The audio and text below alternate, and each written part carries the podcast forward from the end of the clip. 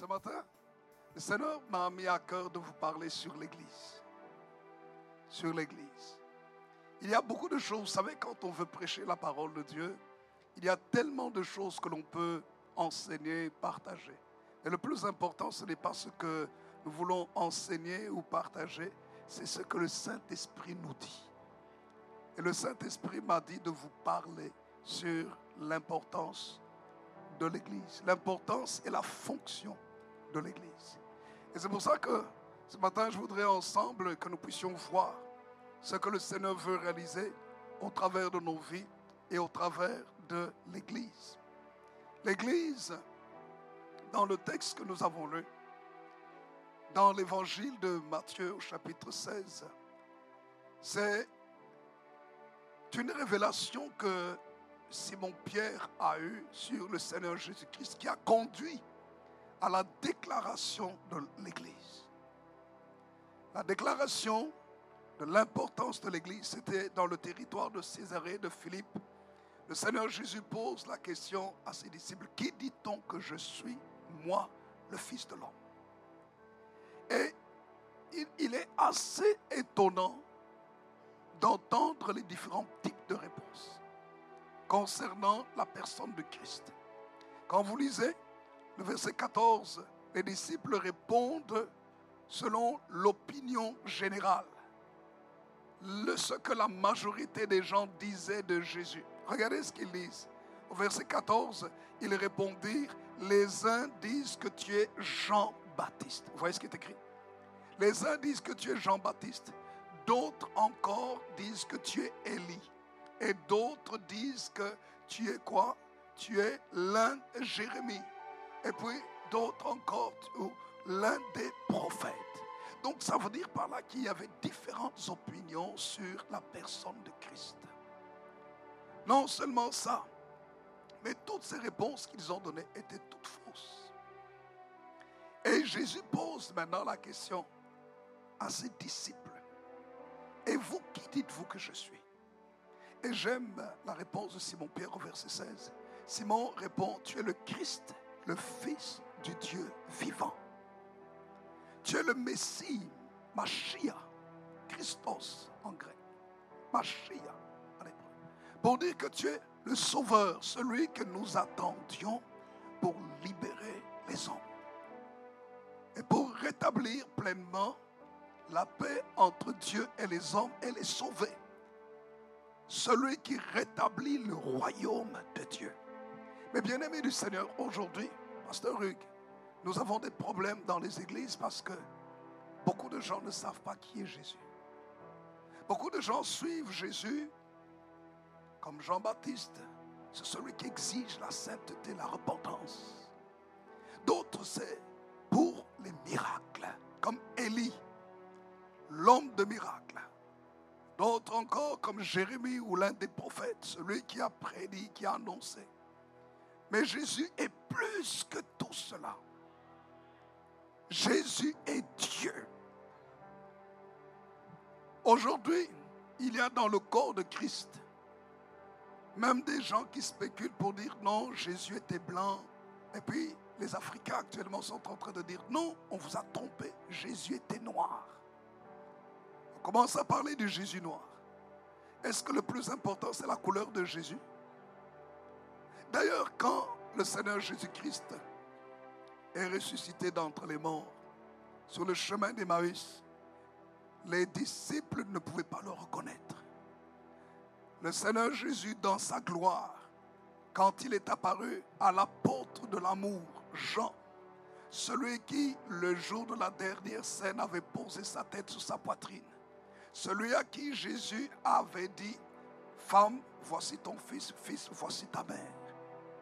Celui à qui Jésus avait confié la chose, ou euh, la personne la plus importante, c'est-à-dire sa mère terrestre. Jean n'a pas pu le reconnaître dans l'île de Patmos. Parce que lorsque nous lisons la description du Christ dans le livre d'Apocalypse, oh j'aime cette description dans Apocalypse chapitre 1er.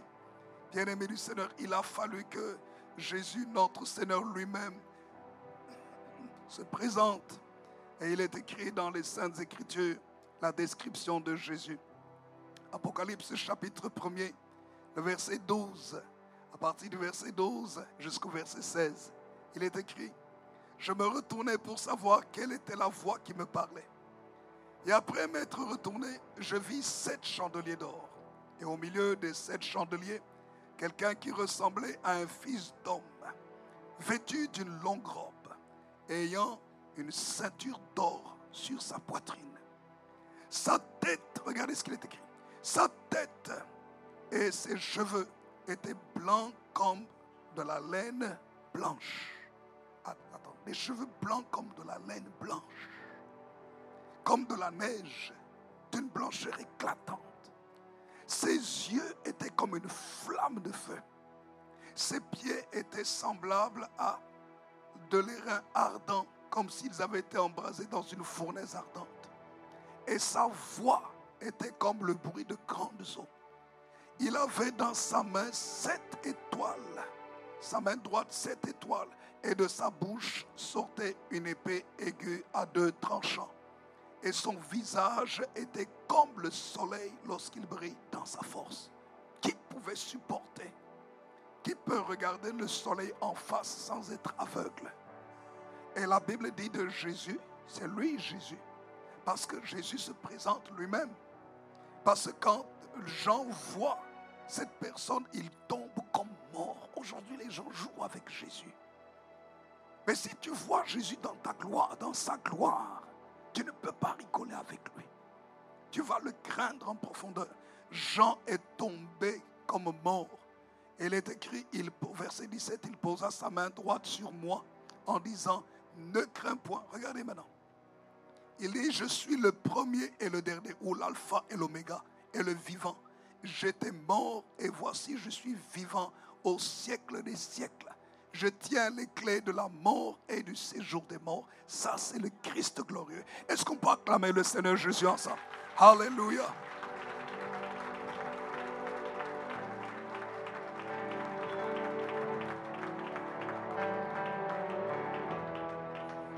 Christ glorieux.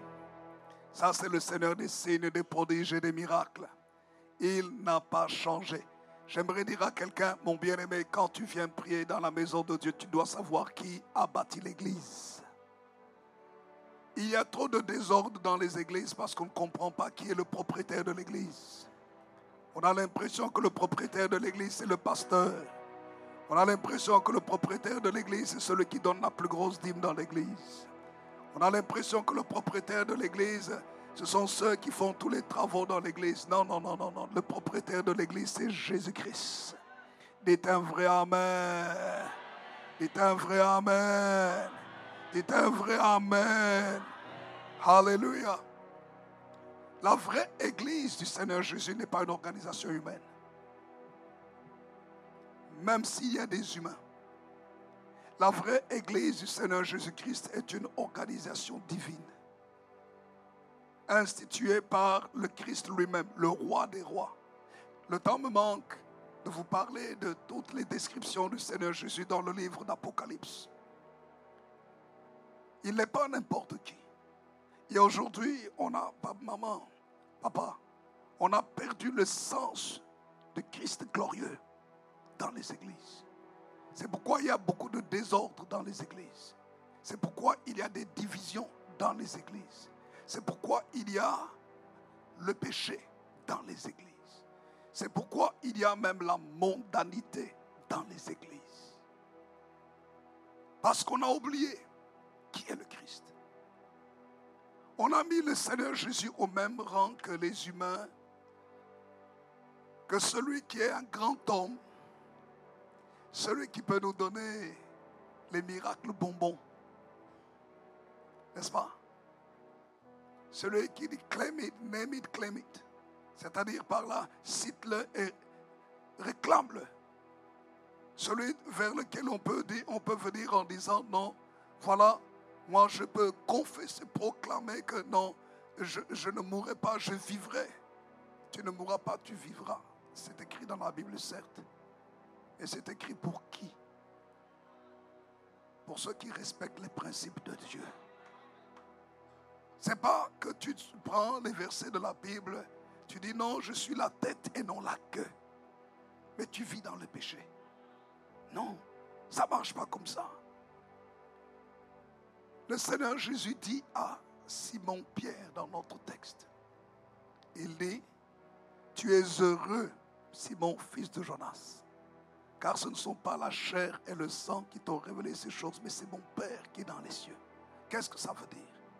La connaissance de Jésus n'est pas le fait de pouvoir intellectualiser Jésus.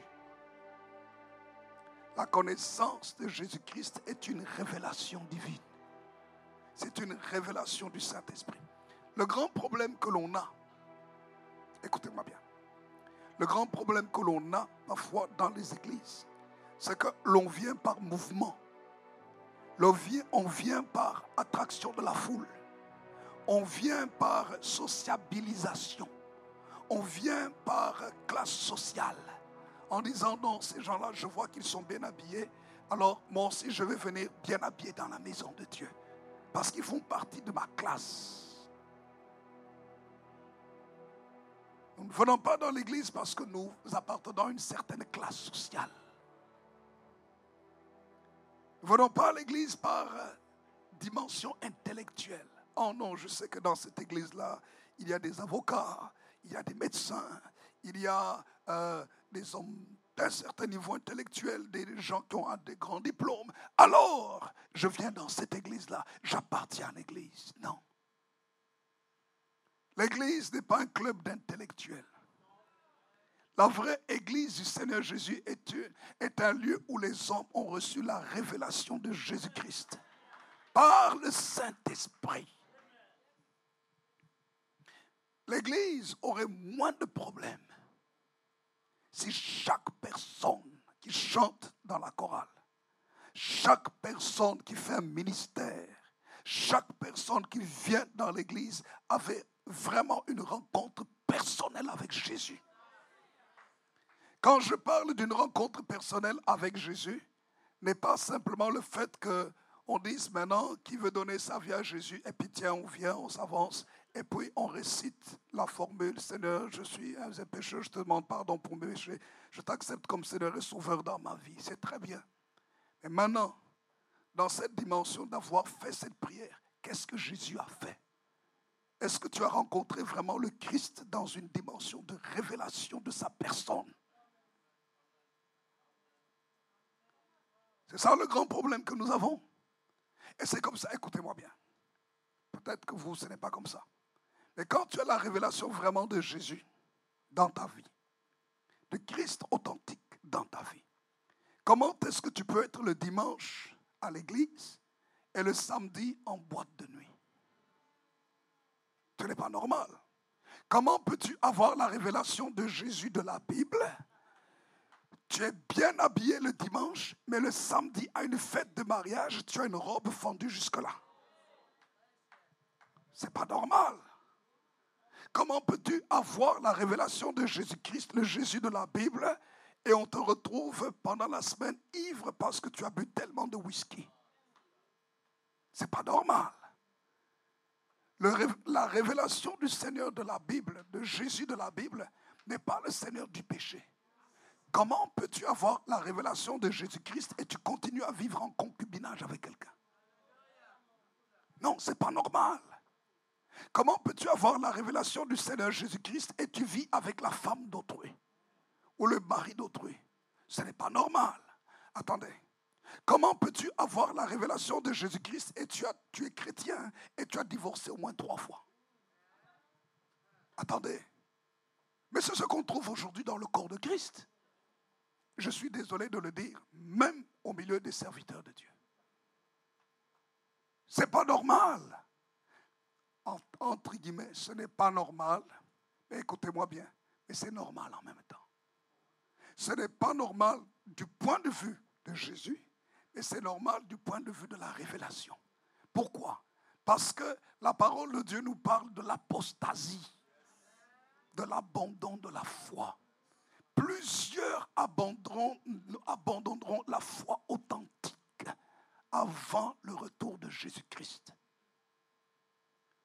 Tout cela est crié par l'homme de péché. L'esprit de l'Antichrist est en train d'agir dans le monde entier, injectant le péché, libérant la puissance de la magie. Attendez, comment peux-tu être dans la révélation de Jésus et tu prêches des enseignements qui ne sont pas dans la Bible? Parce que tu dis c'est une nouvelle révélation. Et combien de gens suivent des enseignements bizarres sur Internet? En disant, oh non, non, notre pasteur là, lui, il ne connaît pas. Lui, tout ce qu'il fait, il lit les textes de la Bible, il connaît. Mais là, il y a quelqu'un d'autre là qui a une révélation spéciale qui n'a rien à voir avec les Saintes Écritures. Savez-vous qu'il est écrit dans la parole de Dieu, si quelqu'un rajoute ou retranche, il lui sera aussi retranché de sa part de l'arbre de vie. On ne joue pas avec les choses de Dieu. Mais aujourd'hui, dans l'Église, on joue avec Dieu et on joue avec les choses de Dieu. Comment peux-tu servir Dieu dans l'Église et dans ton foyer? Tu ne parles pas à ton mari. Tu ne parles pas à ta femme. Tes enfants sont frustrés parce que tu les tapes tout le temps. Et toi, tu es enfant, tu n'écoutes pas tes parents. Et tu dis non, mais je fais un ministère à l'église. Et tu n'obéis pas. Ça, ce n'est pas l'église de Jésus. Ça, c'est l'église des hommes. C'est l'église humaniste. C'est cette église humaniste qui permet aujourd'hui, dans la société dans laquelle nous sommes, où certaines personnes, ou certains, entre guillemets, disservantes ou serviteurs de Dieu, de dire que, oh non, il n'y a pas de problème. À partir du moment où on s'aime, on peut se marier avec n'importe qui, n'importe comment. Vous avez compris ce que je suis en train de dire? Même mariage de gens de, même genre. Ça s'appelle l'abomination. Jésus n'a pas changé. Vous voyez, bien aimés Seigneur, si aujourd'hui nous sommes là, hein, c'est pour dire que cette Bible ici, hein, c'est ça et rien d'autre. Dites un vrai Amen. C'est ça et rien d'autre. La Bible n'a pas changé. Ni rajouté, ni retranché. Cette Bible doit être prise dans son intégralité. J'aimerais parler surtout à la jeune génération. La jeune génération aujourd'hui a changé, cherche le sensationnalisme. Est-ce que vous savez que beaucoup de gens à la recherche des sensationnalismes sont partis chercher des fétiches pour faire les choses de Dieu? Sont entrés dans des mouvements mystiques pour avoir le succès? L'évangile, ce n'est pas d'abord le succès. L'évangile, c'est porter l'image de Jésus-Christ dans sa vie. Où est l'image de Jésus? C'est pour ça que l'apôtre Paul parle, quand il parle au Romains chapitre 8. Il dit ceci, Romains chapitre 8, versets 18 et 19. Il est écrit ceci. J'estime que les souffrances du temps présent ne saurait être comparé à la gloire à venir qui sera révélée pour nous. Alléluia.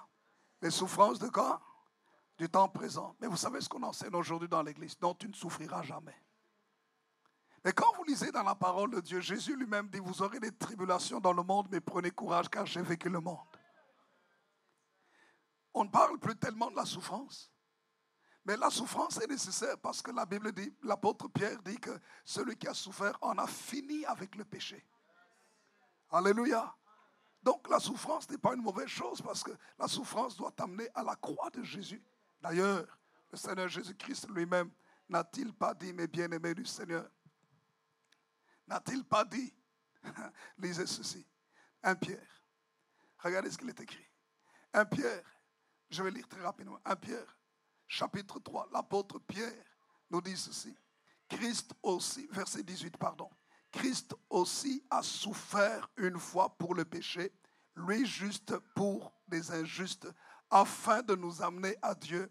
Il a été mis à mort quant à la chair et rendu vivant quant à l'esprit, dans lequel il est aussi allé prêcher aux esprits en prison, qui autrefois avaient été incrédules lorsque la patience de Dieu se prolongeait au jour de Noé, pendant la construction de l'arche, etc., etc.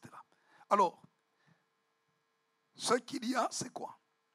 Vous allez voir que ce qui revient au-dessus. J'ai lu ce texte pour montrer que Christ aussi a souffert. Pourquoi est-ce qu'on dit Christ aussi?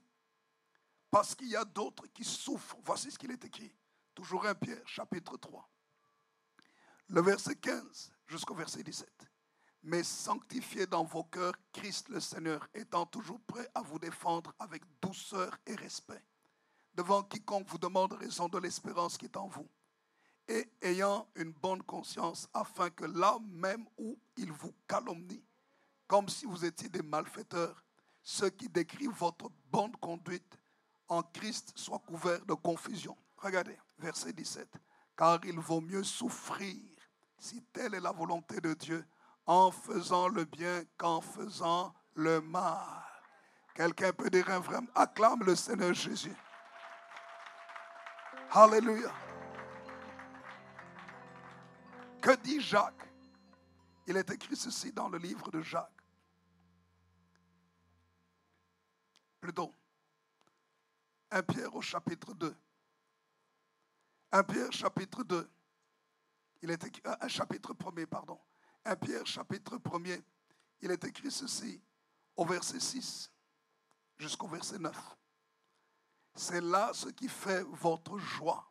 Quoique maintenant, puisqu'il le faut, vous soyez attristés pour un peu de temps par diverses épreuves, afin que l'épreuve de votre foi, plus précieuse que l'or périssable, qui cependant est éprouvée par le feu, ait pour résultat la louange, la gloire et l'honneur lorsque Jésus-Christ apparaîtra. Vous l'aimez sans l'avoir vu vous croyez en lui sans le voir encore, vous réjouissant d'une joie merveilleuse et glorieuse, parce que vous obtiendrez le salut de vos âmes pour prix de votre foi. Quelqu'un peut dire Amen. J'aimerais dire à quelqu'un, même si tu souffres, Dieu permet la souffrance pour nettoyer ton cœur. Lorsque j'étais à Kisangani, la caractéristique de Kisangani au Congo, c'est que c'est une des régions où vous avez la meilleure qualité d'or l'or 24 carats. Quand vous devez trouver de l'or, ce n'est pas facile. Mais quand vous avez l'or, vous ne pouvez pas prendre l'or tel qu'il est et juste le conserver. Il faut qu'il passe par le feu. L'or qui passe par le feu a pour but d'enlever les scories ou les impuretés. Pour que cet or-là devienne encore plus précieux, il faut qu'on arrive à séparer l'or et l'argent. Pour que l'or ait vraiment du prix, il est obligé de passer par le feu. C'est pour ça qu'un enfant de Dieu ne doit pas avoir peur des épreuves de la vie. L'épreuve te rend plus sage, plus intelligent. L'épreuve t'amène au pied de la croix de Jésus. L'épreuve t'amène à l'humilité, à la simplicité. J'ai vu trop d'orgueil au milieu du peuple de Dieu. Ou des gens, je suis désolé de le dire, je prêche l'évangile depuis plus de 30 ans. Mais écoutez, j'ai vu des gens qui entrent et qui sont comme si c'était des dieux. Non, ce n'est pas ça l'évangile. Jésus lui-même, bien-aimé du Seigneur, Jésus lui-même a lavé les pieds de ses disciples. Vous savez ce que c'est laver les pieds de quelqu'un? D'ailleurs, entre nous ici, si on demande à certaines personnes d'enlever les chaussures, hein, il y en a qui auront des problèmes. Hein. Parce que certaines personnes ont des pieds qui sentent fort. D'autres personnes ont des mycoses aux pieds. d'autres personnes. Et, là, à l'époque, ce n'était pas si facile que ça parce que les gens avaient des sandales, les pieds remplis de poussière, et puis parfois on marchait sur des déjections. Vous avez déjà marché sur euh, les déjections ou les, matières fécales d'un chien. Il y a des odeurs qui sont très, très prenantes. Et Jésus a lavé les pieds de ses disciples. Il dit, si quelqu'un veut être grand parmi vous, qu'il soit le serviteur de tous. Apprendre à servir. Alors, mes bien-aimés, avant que nous puissions terminer, Jésus nous montre son exemple. Jésus a dit, si quelqu'un veut me suivre, qu'il renonce à lui-même, qu'il se charge de sa croix chaque jour et qu'il me suive. Vous croyez que pour moi, c'est facile d'être bloqué dans ma voix ici? J'ai l'habitude de parler fort, de crier et autres. Alléluia. Bien-aimé du Seigneur. Ah, ah, alors, il faut me mettre, il faut me mettre pour que je sache. Ça va? Ok. Que Dieu vous bénisse. Alors, alors bien-aimé du Seigneur, regardez. Euh, ce n'est pas facile. Ah, ce, temps ici est un temps où, comme vous me voyez ici, je suis en train de me maîtriser. Parce que quand j'essaie de monter, il y a une limite. Ma voix me limite. Ceux qui me connaissent me connaissent. Alors, que Dieu soit béni. Peut-être que c'est Dieu qui a voulu que ce soit comme ça dans l'église ici. Hein. Que, que, ma voix soit un peu bloquée, limitée. que Dieu soit béni. Alléluia. Pour que quelqu'un écoute bien. Pour que quelqu'un fasse attention. Alléluia. Et bien aimé, ça vous humilie. Parce que moi, je n'ai pas l'habitude de prendre des médicaments. Mais ce matin, il fallait que maman me dise, hé, papa, il faut faire une quoi? Comment ça s'appelle encore? Une inhalation. Ah, et, vous savez, l'autre jour, il y a deux jours, il dit, non, papa, il faut mettre le VIX sur toi. Je dis, non, le VIX, ça sent. Mais non, je ne vais pas mettre le VIX. Eh, j'ai fouillé. Hein. Je vous assure, j'ai fouillé. Je n'ai pas voulu mettre le VIX. Elle a dit, non, tu mets seulement. Alors j'ai dit, ouais, je dribble seulement. Et je ne mets pas. Parce que je n'ai pas l'habitude d'être malade. Je n'ai pas l'habitude. Je suis très rarement malade. Enfin, ici, c'est pas malade, c'est parce que je me suis un peu refroidi. Euh, après avoir prêché, je suis resté avec des vêtements mouillés. Je me change toujours. Mais là, j'ai fait une erreur. Vous voyez, une erreur peut nous causer un problème. Ce n'est pas toujours le diable. Hein. Ah, pourquoi est-ce que j'ai dit ça? Parce qu'on a mis le diable à toutes les sources en disant, oh non, sa voix est partie. Ça, c'est le diable. Au nom de Jésus, au nom de Jésus, allez, démons, sortez. Non, ce n'est pas le diable. C'est mon corps qui a réagi. Quelqu'un comprend ce que je suis en train de dire? C'est parce que je suis resté avec un vêtement mouillé et le corps, il a attrapé froid. Et parfois, ça ne se voit pas tout de suite. Deux jours après, ça se manifeste. Il y a des problèmes que tu as, ce n'est pas Satan tes propres erreurs et qui se manifestent plus tard. Mais bien aimé, avant de terminer, lorsque nous parlons de l'importance de l'Église, rappelons-nous donc l'Église est le corps de Christ. L'Église, pardon, a été instituée par Jésus. Donc si l'Église est instituée par Jésus, qu'est-ce que nous devons faire? Nous devons suivre absolument le modèle de Christ.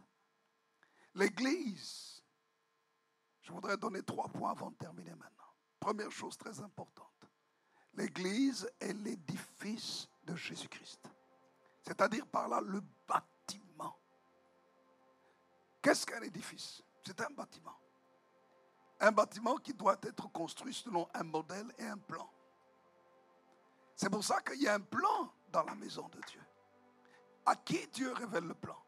Le plan de l'édifice ou de la maison de Dieu est révélé aux serviteurs de Dieu, aux pasteurs. Il n'y a pas deux révélations. Non.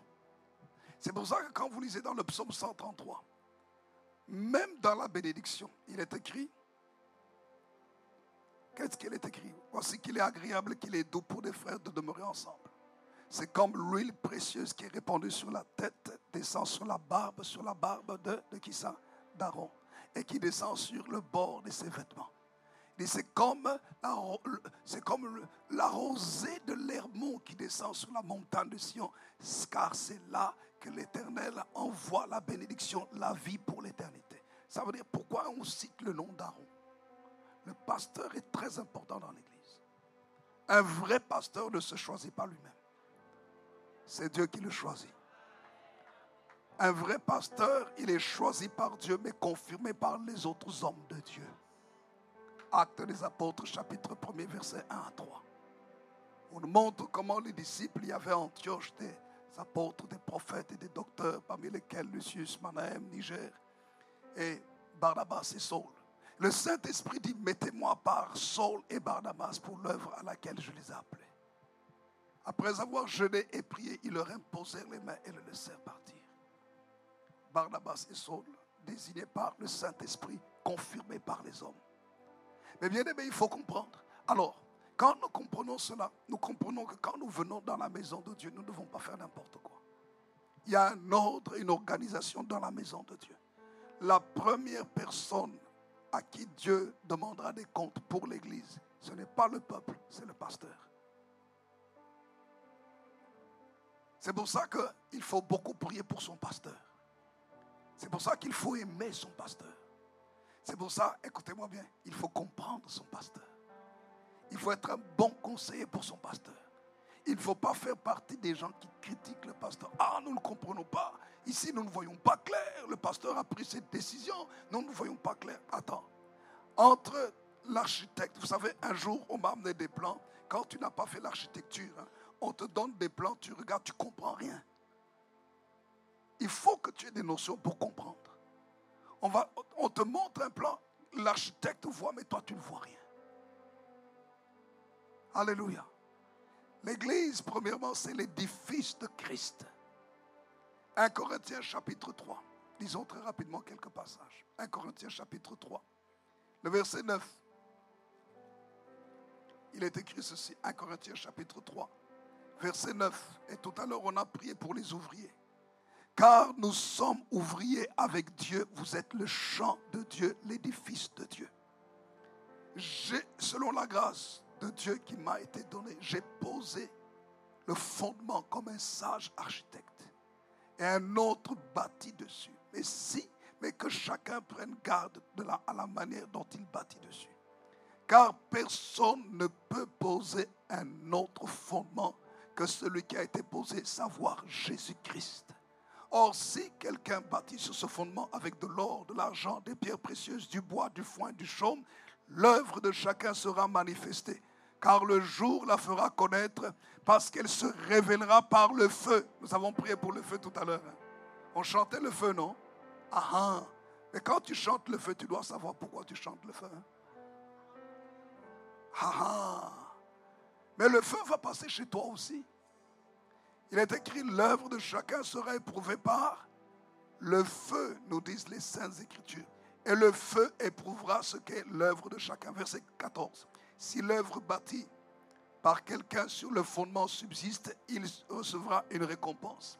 Si l'œuvre de quelqu'un est consumée, il perdra sa récompense. Pour lui, il sera sauvé, mais comme au travers du feu. Vous savez, nous tous qui sommes là, moi qui vous parle en premier, le feu de Dieu va passer. Quand le feu de Dieu passe, le feu de Dieu éprouve ta sincérité. Le feu de Dieu éprouve ton honnêteté. Le feu de Dieu éprouve ta vérité. Le feu de Dieu va éprouver, bien-aimé du Seigneur, si ce que tu as fait, c'était dans la volonté de Dieu ou c'était dans la chair. Les choses peuvent être belles, mais quand le feu de Dieu vient, tout ce qui provient de la chair est consumé ça ne dure pas. Tout ce qui provient de l'orgueil ne tient pas. Tout ce qui provient de la compétition et de la rivalité, moi je suis meilleur que, ça ne tient pas. Ça ne va pas passer. Brûlez.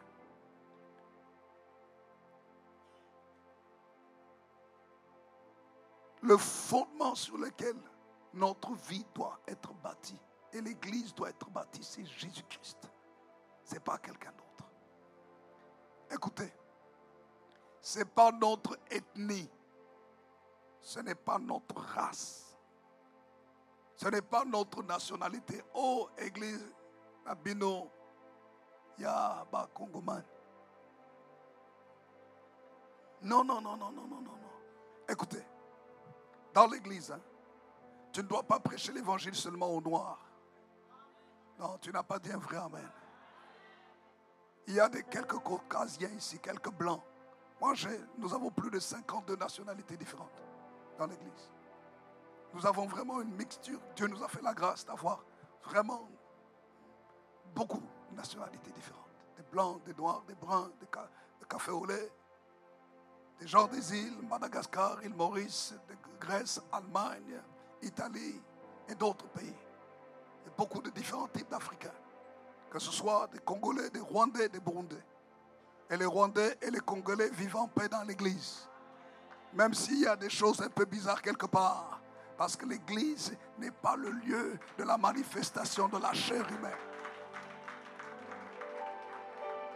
Quelqu'un peut dire un vrai Amen. L'Église est bâtie sur Jésus-Christ. Le fondement de l'Église, c'est Jésus. Car Dieu a tant aimé le monde qu'il a donné son Fils unique afin que quiconque croit en lui, c'est-à-dire blanc, noir, jaune, rouge, c'est-à-dire rwandais, burundais, congolais, burkinabé, togolais, espagnol. Ça veut dire par là que l'église ici doit être une église en mission. Ça ne doit pas être une église juste pour les noirs, où quand on chante, on est bien entre noirs et où sont les visages pâles, où sont les blancs. C'est pour ça que mes frères blancs, qui vous qui êtes là, si vous êtes membre de l'église, vous devez ramener les autres blancs dans l'église. Quand ils vont dire, oh non, il y a trop d'Africains ici, dis, non, non, non, ce n'est pas l'église des Africains, c'est l'église de Jésus-Christ.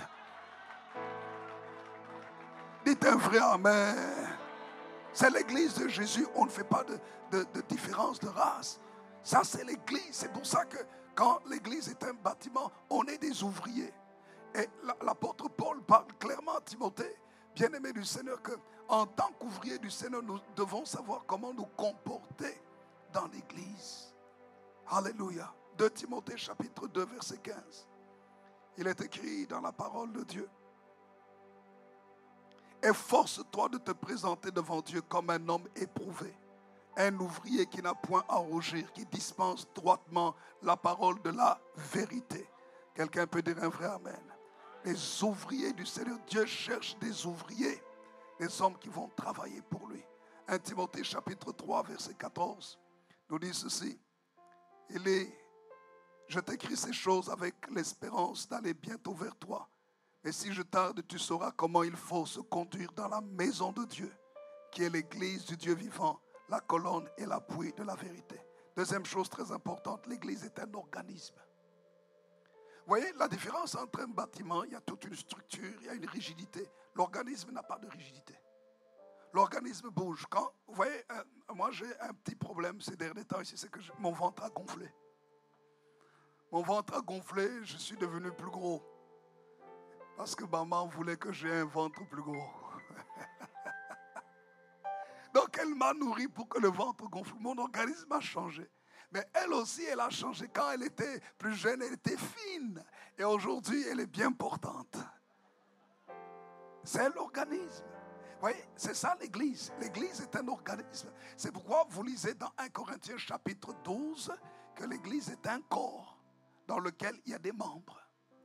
Dieu m'a dit de vous dire ceci, pasteur, et à, l'Église de la Borne. Le Seigneur me disait clairement ce matin que la chose la plus importante n'est pas la taille de l'Église, mais c'est la fonction de l'Église. C'est le message que Dieu m'a donné pour vous ici. La fonction. C'est-à-dire, qu'est-ce que l'Église fait? L'Église est un organisme. Et dans chaque, dans chaque corps, nous avons le cerveau, nous avons les yeux, nous avons les différents membres.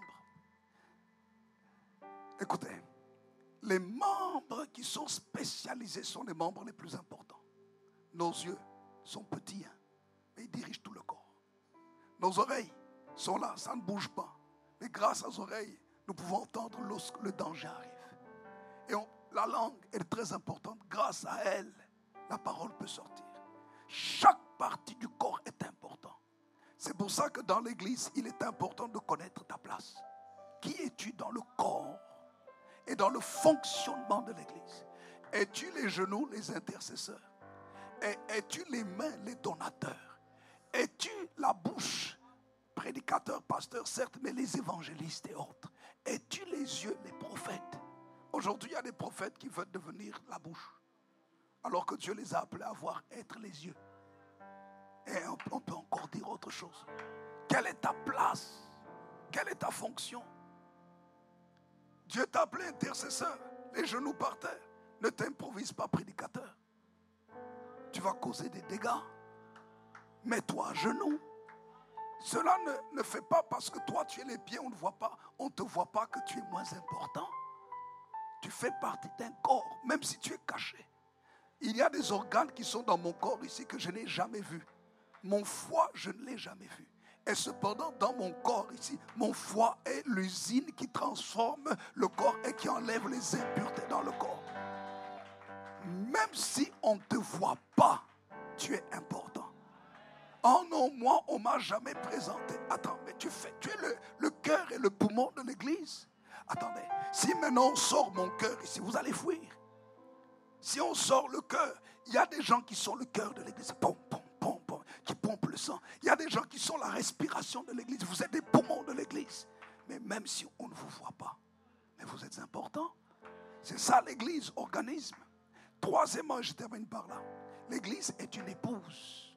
Ah, quelle est la différence entre un organisme et une épouse? Tu ne traites pas le bâtiment n'importe comment, l'édifice. L'édifice, tu dois le soigner, tu dois l'embellir, tu dois l'arranger. Tu as des plans, tu as des programmes, tu dois l'entretenir. Le corps, de la même manière, le corps, tu dois le nourrir. Tu dois faire attention à l'intoxication du corps. C'est pour ça que je sais, je connais le pasteur Hugues et je connais la borne depuis feu Jacques Ferdon. Jamais dans l'église La Borne, on permet à n'importe qui de prêcher. Mais oui, pour quelle raison? Et je bénis le Seigneur pour cela. Parce que c'est ça qui a préservé la Borne de beaucoup de fausses doctrines. Les intoxications. Le corps peut être aussi fort, mais si le corps est contaminé, le corps meurt. Je termine. Troisième chose, l'Église est une épouse. Dans Ephésiens chapitre 5, verset 22 à 33, on parle de l'épouse. Quelle est la caractéristique de l'épouse? L'épouse, quand au verset 22 on dit l'épouse doit être soumise, euh, euh, les femmes, chacune de vous soit soumise à son mari comme au Seigneur. On n'aime pas le mot soumission. C'est pour ça que dans les églises, on a oublié qu'on est aussi une épouse. On doit être soumise à Jésus, mais on doit marcher aussi dans la soumission. Quand votre pasteur dit faites ceci, il ne faut pas dire oui, pasteur, avec un cœur rebelle. Le pasteur vous prêche et vous dit certaines choses. Et tu sors de l'église, tu dis, ah non, vous savez, dans la réunion, nous, nous étions là, mais moi, je n'étais pas d'accord. Attends. Spirituellement, tu ne vois pas que Jésus te voit? Et tu ouvres la porte à Satan, le diable? Et tu ne fais pas partie vraiment du corps de Christ? Tu n'es pas l'épouse? Attendez. Une épouse qui n'écoute pas, elle ne pourra pas être heureuse. Quel est le but d'un mari? C'est là où il est écrit maintenant, Ephésiens chapitre 5, euh, euh, le verset 25 et le suivant. C'est que le mari doit aimer sa femme comme Christ a aimé l'Église. Il en prend soin. Il la nourrit. Il la protège. Il la chérit. Ça veut dire par là que l'épouse bénéficie de toutes les grâces du divin époux. L'époux va prendre soin de l'épouse. Il va la laver. Il va avoir une relation d'amour avec elle. Il va l'habiller. Il va la nourrir. En fait, c'est là où intervient la bénédiction. Si tu es vraiment l'épouse de Jésus, Jésus va te bénir. Tu n'auras même pas besoin de crier, Seigneur, bénis-moi, je réclame. Et puis dix ans après, on regarde, ta vie n'a pas changé. Quand, je vois maman ici, je vois comment papa le soigne. Hein. Papa la soigne. Quand venait mon épouse, mon épouse, je la soigne bien. Mais je vous dis, hein. je vous dis, je la soigne bien. Un homme doit prendre soin de son épouse. Et l'Église est l'épouse de Christ. Jésus veut prendre soin. Mais quand une épouse n'écoute pas, quand une épouse est toujours en train de crier, aucun homme n'aime une femme qui n'écoute pas. Homme n'aime une femme rebelle. Aucun homme n'aime une femme insoumise. Aucun homme n'aime une femme qui est tout le temps en train de discuter. Quand il dit quelque chose, elle dispute, elle discute. Une femme qui laisse à son mari faire ce qu'il doit faire. Mais cet homme se donne à cette femme. Et cet homme la rend belle. C'est ce que Jésus veut faire avec l'Église. Que Dieu notre Père vous bénisse et que Dieu te bénisse, mon bien-aimé.